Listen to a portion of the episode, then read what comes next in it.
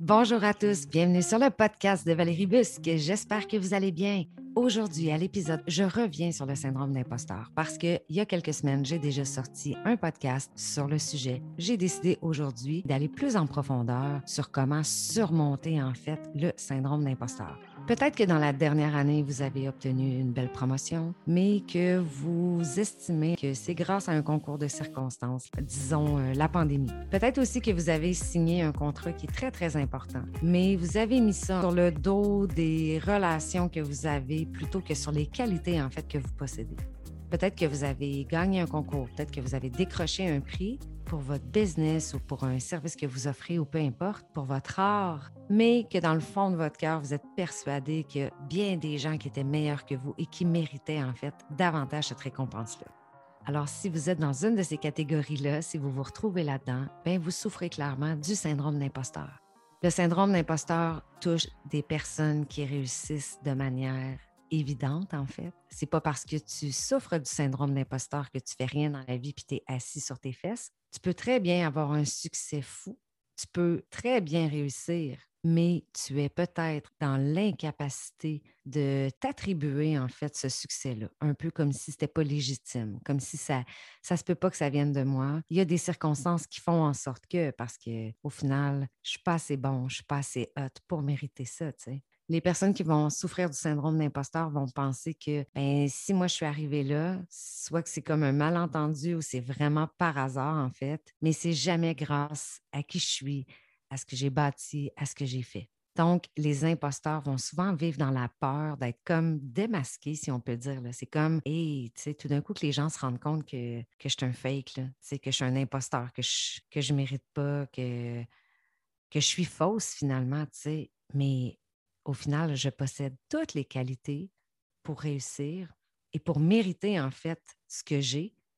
Mais non, je continue quand même à penser que je suis un imposteur. Je continue quand même à penser que ce n'est pas grâce à moi. C'est grâce à tout, sauf grâce à moi, si je suis là où je suis aujourd'hui. Bien souvent, ces gens-là vont avoir l'impression de tromper les autres, d'être peut-être même surestimés, puis évidemment, ces gens-là vont avoir tendance à se désévaluer tout le temps. Ils vont surestimer les facteurs qui font en sorte qu'ils ont atteint le succès peut-être et évidemment à minimiser en fait leur réalisation, leur parcours. Donc, ce que ça veut dire, c'est que la réussite professionnelle n'a pas nécessairement de lien avec la satisfaction personnelle.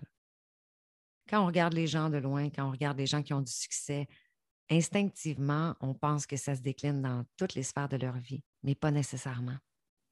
Parce que quand on est coincé dans le syndrome d'imposteur, on aura beau réussir et réussir et tourner en or tout ce qu'on touche, mais si on ne s'approprie jamais son succès, si on persiste à croire qu'on n'est pas assez, qu'on n'est pas une bonne personne, que ce n'est pas grâce à nous si on est là aujourd'hui, mais plutôt un concours de circonstances, plutôt une question de relation, plutôt une question de timing. Mais comment on peut être heureux au niveau personnel? Puis bien souvent, ce qui arrive, c'est que les gens qui vont souffrir énormément du syndrome d'imposteur vont souffrir d'anxiété, vont souffrir d'insécurité. Donc, ça va être des personnes qui sont très, très exigeantes envers elles-mêmes et avec les autres, qui vont se préoccuper énormément de la qualité de leur travail, de tout, dans toutes les sphères de leur vie, qui vont toujours avoir un très faible sentiment d'efficacité puis une insatisfaction qui est constante, sans arrêt. C'est pas correct, c'est pas assez, c'est insuffisant. Je suis pas contente, je suis pas assez bonne, ça n'a pas été assez vite, c'est pas assez performant. Et ça, là, ça détruit complètement une vie, ça détruit complètement notre quotidien. Donc aujourd'hui, je vous donne cinq conseils en fait pour sortir le plus possible du syndrome d'imposteur. Comment on fait pour surmonter ce fameux syndrome-là dans lequel tellement de gens sont coincés aujourd'hui? Donc, j'ai fait des petites recherches et le conseil numéro un, c'est de faire le point. Et j'en parle dans tous mes podcasts. Faire le point, c'est un peu aussi dire prendre conscience c'est essentiel de reconnaître que vous êtes une victime du syndrome d'imposteur. Ça, c'est l'étape numéro un. Simplement en le reconnaissant, ça va vous aider déjà à le combattre. L'idée dans tout ça, c'est de venir relativiser. C'est de se questionner, de prendre conscience. Donc, OK, parfait, oui, je souffre du syndrome d'imposteur. Maintenant, dans quel domaine exactement ça vient s'incruster? Est-ce que c'est dans toutes les sphères de ma vie? Ah non, c'est plutôt dans ce domaine-là. Parfait. En voyant que le syndrome d'imposteur est dans cette sphère-là, exemple, si c'est dans mon travail, je suis en train d'écrire un livre, puis là, je suis à fond dans le syndrome d'imposteur, mais ben, c'est quoi les problèmes que ça me pose? Est-ce que si vous continuez à avancer dans la vie en ressentant à tous les jours un inconfort, toujours avec l'espèce de crainte de finir par être démasqué, là, les gens, euh, je vais me faire prendre, les gens vont, vont comprendre que je ne suis pas assez bon, que je suis pas assez, euh, j'ai pas assez de skills, je ne suis pas assez performant pour mériter ça, par exemple. Mais c'est important de vraiment venir faire le point sur la gravité, en fait, de votre problème. Jusqu'à quel point le syndrome d'imposteur vient vous affecter. Puis il empêche quoi exactement? Il vous empêche de faire quoi le syndrome d'imposteur? Et la dernière question, c'est combien de temps vous allez accepter ça encore? Combien de temps vous allez accepter de vous lever le matin, de vous sentir pas assez, d'être dans un inconfort, d'être dans votre tête, puis d'avoir une boule dans le ventre, puis de se dire je mérite pas ce que j'ai, je suis pas assez bonne, je peux pas faire ça, je manque de compétences. Le conseil numéro deux pour surmonter le syndrome d'imposteur, c'est de faire taire notre petite voix intérieure. Je parle souvent des euh, conversations qu'on a envers soi-même. C'est un petit peu le reflet de ça ici. Le syndrome d'imposteur est complètement lié à la façon dont on se parle à soi-même, à ce que notre petite voix intérieure va nous dire. Donc, la prochaine fois que vous avez une petite voix en dedans de vous qui est en train de dénigrer vos capacités, qui est en train de dénigrer, peu importe, votre façon de faire, les résultats, mais vous devez absolument faire taire cette petite voix-là. Puis comment on fait ça? En focusant sur le bon au lieu de focuser sur le négatif. Parce qu'on est bon lui-même pour faire ça. On est bon pour voir ce qui ne marche pas, ce qui n'est pas bon, ce dans quoi on ne réussit pas. On est bon pour voir nos faiblesses. Mais si on s'arrêtait un peu sur nos réussites, si on regardait le chemin qu'on a parcouru, tout ce qu'on a réussi, tout ce qu'on a acquis comme connaissance, comme expérience, j'ai souvent parlé aussi de faire un peu un bilan de sa vie, de prendre conscience des dix dernières années de notre vie, puis de regarder ce qui a bien fonctionné en fait. Et si tous les jours, on se rappelle ça, on se connecte à des énergies qui vont évidemment être positives, on se connecte sur nos accomplissements personnels ou professionnels. Et tout ça, ça ne peut que vous donner confiance en vous. Puis la petite voix intérieure, on l'a tous en dedans de nous. Puis ça, ben, c'est notre ego. C'est notre ego qui ne veut pas nous laisser voler de nos propres ailes. Mais on est en mesure de faire taire cette petite voix-là. Puis l'idée, c'est de faire un switch de mindset. Mais il faut être prêt. Il faut prendre la décision puis se dire, ça suffit, c'est assez. C'est aujourd'hui que ça change. À partir d'aujourd'hui, j'arrête de me parler comme, comme si j'étais un moins que rien, comme si je n'étais pas assez. À partir d'aujourd'hui, je vais me célébrer. Je vais célébrer mon histoire, mes accomplissements, ce que j'ai fait, ce que j'ai bâti, puis je vais mettre mon énergie là-dessus. Évidemment, ça va faire une énorme différence sur votre confiance et ça fait une énorme différence sur l'estime de soi. Mon conseil numéro 3, c'est de conserver des traces de vos succès.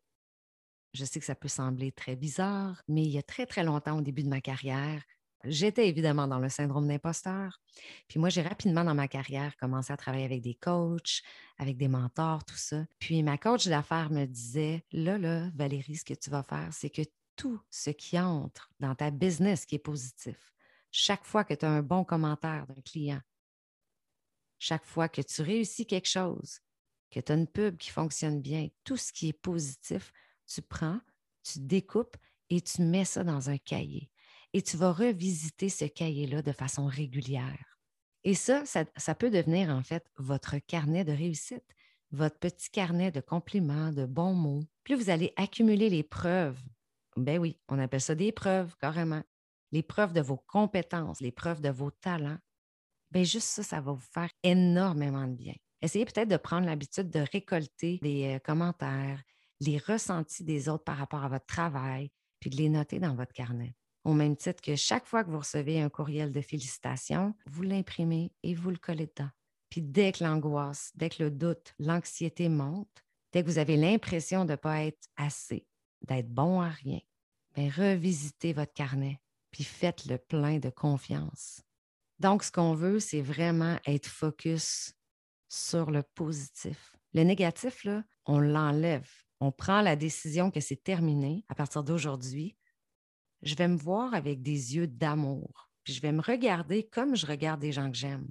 Je vais me célébrer, je vais me reconnaître, je vais essayer de m'aimer, puis je vais focus sur tout ce que j'ai accompli de bon, je vais le revisiter sur une base quotidienne. Maintenant, le conseil numéro 4 concerne le jugement. Faites du ménage et dépoussiérez et enlevez ça de votre tête. Détachez-vous le plus possible du jugement des autres et évidemment du jugement de vous-même aussi. Est-ce que vous avez l'habitude de juger les autres? Puis à quel sujet exactement? Pour quelles raisons spécifiques vous allez avoir tendance à juger, admettons? Est-ce que vous avez tendance à penser que telle ou telle personne n'est pas à sa place? Ou à croire que cette personne-là ne mérite pas d'avoir ce succès-là? Si vous voulez bâtir, rebâtir votre confiance, votre estime de vous, si vous voulez réveiller votre assurance en vous, vous devez réapprendre à voir les forces des autres, de tout le monde autour de vous. Chaque fois que vous verrez la lumière chez les gens, plus le syndrome d'imposteur va se dissiper, tout simplement. Parce que moins on juge les gens et moins on a peur d'être rejeté. Si je ne suis pas toujours dans un mindset à juger les autres, mais ben, je ne serai pas toujours en train de me dire que les autres vont me juger. Mais si je suis toujours en train de porter un jugement sur quelqu'un, pour tout, pour rien, mais c'est clair qu'on va me juger. c'est clair que je vais être focus là-dessus en plus. Ce qu'on donne aux autres, c'est aussi ce qu'on se donne à soi. Donc, si tu juges, tu te juges, tu vas te faire juger. Si tu as confiance aux autres, tu vas avoir pas mal plus confiance en toi aussi. Et plus vous ferez cet exercice-là, plus vous vous entraînerez finalement à voir l'authenticité chez les gens au lieu de mettre une étiquette, de mettre un masque sur ces personnes-là. Et plus vous verrez votre authenticité, et plus vous verrez vos forces, plus vous verrez votre potentiel, et plus vous comprendrez que vous méritez ce qui vous arrive et plus vous vous détacherez du syndrome d'imposteur. Mon dernier conseil, le conseil numéro 5, c'est de se détacher de la fameuse performance. Si vous voulez vraiment vous sortir du syndrome d'imposteur, ça demande une acceptation de soi qui est inconditionnelle, peu importe ce que vous avez vécu, peu importe vos succès, peu importe vos échecs. C'est important de se rappeler que comme tout le monde, vous avez le droit à l'erreur. Fait que des trucs comme je suis nul, je suis pas bon, je suis pas assez. On arrête ça tout de suite. Ce qu'on veut, c'est trouver un équilibre. Puis on veut apporter des nuances. On va tasser le négatif et on va le remplacer par du positif. Il y a un aspect positif au syndrome d'imposteur. Ce qui est intéressant, c'est qu'au final, ça aide à être plus humble, à avoir plus de rigueur, puis à toujours donner le meilleur de soi. Mais évidemment, ça devient lourd. C'est fatigant. Il faut savoir garder les deux pieds sur terre. Il faut savoir se souvenir d'où on vient pour ne pas tomber dans de la facilité, dans de l'acquis, dans l'ego. Donc, tout ça, c'est une question d'équilibre, en fait. Grosso modo, à ce stade, on comprend quand même assez bien ce que c'est que le syndrome d'imposteur. Peut-être que vous êtes atteint du syndrome d'imposteur. Si vous vous le demandez, je vais vous donner quelques indices, en fait, qui vont vous aider vraiment à mettre le doigt dessus. Là, je vous liste, en fait, quelques symptômes du syndrome d'imposteur. Vous attribuez pas vos succès à vous-même. Vous avez énormément de difficultés à accepter les compliments. Toujours peur de ne pas être à la hauteur. Vous avez peur de demander de l'aide. Dès que vous atteignez un succès, vous allez toujours attribuer votre succès à un ensemble de raisons qui sont extérieures à vous. Donc, ça ne peut pas être vous, ça ne peut pas être grâce à vous. Vous êtes énormément perfectionniste. Vous êtes porté à vous critiquer très, très durement. Vous êtes constamment dans la comparaison des autres. Vous allez même éviter parfois de vous positionner et de vous mettre de l'avant. Peut-être aussi vous allez être dans une intensité à trop vous préparer, à trop travailler pour être dans le contrôle, pour éviter un imprévu, pour vous assurer que vous serez à la hauteur. Ce ne sont que des petits exemples, mais si vous ressentez, si vous vivez la plupart de ces symptômes-là, il y a des risques que vous souffriez du syndrome d'imposteur. Je vais vous parler un petit peu de l'estime de soi et de la confiance. L'estime de soi et la confiance vont jouer un rôle fondamental dans le fait de ressentir ou pas le syndrome d'imposteur. L'estime de soi, en fait, c'est l'évaluation qu'on fait de tout ce qu'on connaît à notre sujet, de notre identité. C'est comme de regarder la vue d'ensemble de qui on est, d'évaluer, puis évidemment, ben, si on n'a pas d'estime de soi, il n'y a pas beaucoup de bons qui vont ressortir de ça. Tandis que la confiance, elle, elle va évaluer la capacité à réaliser quelque chose avec succès. Donc, la confiance, c'est la capacité de réaliser quelque chose. Et l'estime de soi, c'est d'évaluer qui je suis, ce que je connais, mon identité. Quand on manque d'estime de soi, puis quand on manque de confiance, on est beaucoup plus sévère envers soi-même. Puis on va pas mal plus douter aussi de notre capacité à réaliser un nouveau projet, une nouvelle activité, une nouvelle sortie de zone. Et malheureusement, on accorde beaucoup d'importance au regard que les autres vont porter sur nous parce qu'on s'imagine en fait qu'ils vont nous juger autant que nous, on se juge nous-mêmes. Puis en plus de vivre une espèce de malaise constant, de toujours penser qu'on n'est pas à la hauteur, de toujours avoir peur de se faire prendre, de se faire démasquer, bien, le syndrome d'imposteur va faire en sorte qu'on a tendance à toujours en faire plus, toujours en faire trop, pour venir compenser, pour venir combler le manque. Donc là, on tombe directement dans le perfectionnisme. En effet, quand on a peur d'échouer, quand on a peur de ne pas être à la hauteur, si on a peur de se faire juger, ben, c'est quoi la réaction? La réaction logique, c'est de tomber dans la perfection. On se dit, ben, je vais m'éloigner de tout ça, donc je vais m'organiser pour être parfait, pour être parfaite. Donc, de cette façon-là, pas de critique, pas d'échec. Mais le problème, c'est que le perfectionnisme va nous faire mettre la barre tellement haute que ça va comme briser tous nos efforts, toute notre énergie à vouloir réaliser trop parfaitement tout ce qu'on veut faire, quand ça n'a même pas besoin d'être parfait. Donc, ce perfectionnisme-là va nous épuiser, nous stresser, ça va nous démotiver en plus. Puis ça nous fait complètement perdre de vue nos priorités.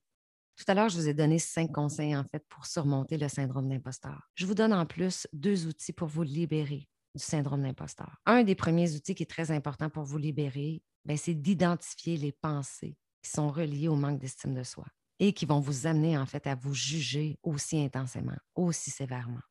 Si dans votre tête, vous êtes constamment en train de vous dire que tout doit toujours être parfait, que l'échec, c'est pas tolérable, que j'ai pas de valeur si je suis pas admirée des autres, que si je fais une erreur, les autres vont me critiquer, les autres vont me rejeter. Mais ce genre de pensée-là, ça met une pression énorme sur la personne qui les entretient. Puis évidemment, ben, c'est clair, ça l'empêche de croire qu'elle peut être à la hauteur, qu'elle est assez, qu'elle est bonne. Donc, au lieu de continuer dans ce sens-là, puis de vouloir atteindre la perfection, puis de travailler fort, puis de se brûler, puis de se mettre à terre. Mais on peut essayer de se recadrer. Puis se recadrer, en fait, c'est de remettre en question nos pensées. Tout à l'heure, je vous parlais d'un switch de mindset, ben, c'est carrément ça. Recadrer, c'est critiquer ses pensées en vous posant le genre de questions comme est-ce que j'ai besoin d'être expert du domaine pour prétendre pouvoir faire cette activité-là? Est-ce que j'ai besoin d'être la meilleure pour faire ça? Si je me plante, c'est quoi le pire qui peut arriver? Est-ce que ça va être aussi terrible que je pense? Est-ce que les autres ont vraiment les compétences que moi je cherche à avoir pour pouvoir passer à l'action? Est-ce que la perfection, ça existe vraiment? Est-ce que c'est réaliste? Puis est-ce que c'est constructif de tout le temps vouloir tout faire de façon parfaite sans se tromper? C'est quoi les conséquences sur moi? C'est quoi les conséquences sur ma vie, sur mon stress, sur ma motivation, sur mes relations? ça va vous aider à recadrer en fait votre mindset, à prendre du recul, puis diminuer de plus en plus la pression que ces pensées-là ont sur vous, sur votre vie. Pour terminer, je vous partage un dernier outil en fait pour vous soulager du syndrome d'imposteur. Apprenez à définir votre vision personnelle. Apprenez à définir vos objectifs à court, à moyen, à long terme.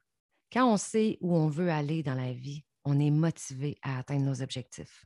Plus notre vision est claire, plus nos objectifs sont clairs, plus on sait que ce sont les résultats qui vont compter, même si ce n'est pas parfait. Quand on adopte le point de vue de la personne qui se réalise, bien, le fait d'être parfait ou de posséder la compétence idéale pour faire quelque chose, bien, ça n'a plus d'importance, ça n'a plus d'impact. L'important, c'est d'avancer, c'est pas d'être parfait. C'est exactement, en fait, ce qui nous permet de développer notre confiance.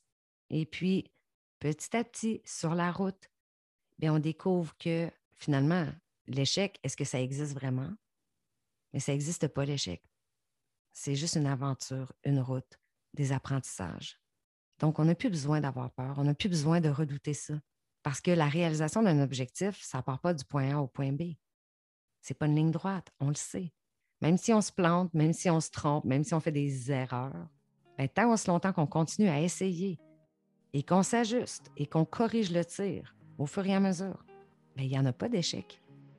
On n'échoue absolument pas pour autant. Les personnes qui ont réussi le plus dans leur domaine se sont souvent concentrées davantage à réaliser leurs objectifs. Ces personnes-là se sont assurées qu'elles avançaient, plutôt que juste poursuivre la route dans la perfection pour se donner le droit d'avancer. Au lieu de focus sur la perfection, elles ont focus sur les objectifs, puis sur le fait de toujours avancer, toujours avancer. Donc, c'est important de réaliser une activité qui va vous faire avancer en direction de vos objectifs, plutôt que de retourner à savoir si vous avez toutes les compétences, est-ce que vous êtes parfait, est-ce que vous faites bien les choses. Finalement, le syndrome d'imposteur, c'est juste une imposture. Vous êtes en mesure de vous détacher du syndrome d'imposteur. Focussez sur votre vision, sur vos objectifs. Transformez votre mindset. Sortez du jugement. Reconnaissez qui vous êtes. Et je vous promets qu'il y aura un énorme changement dans votre quotidien. Alors, c'est ce qui termine mon épisode aujourd'hui. J'espère que ça vous a plu. N'hésitez pas à m'envoyer des commentaires, n'hésitez pas à m'écrire. J'adore connecter avec l'humain. Si vous voulez mettre un 5 étoiles sur le podcast, go for it, guys. Partagez sur les réseaux sociaux, ça va me faire chaud au cœur. Et je vous souhaite une belle fin de journée, je vous souhaite une belle semaine et je vous dis à bientôt pour le prochain podcast. Ciao, ciao.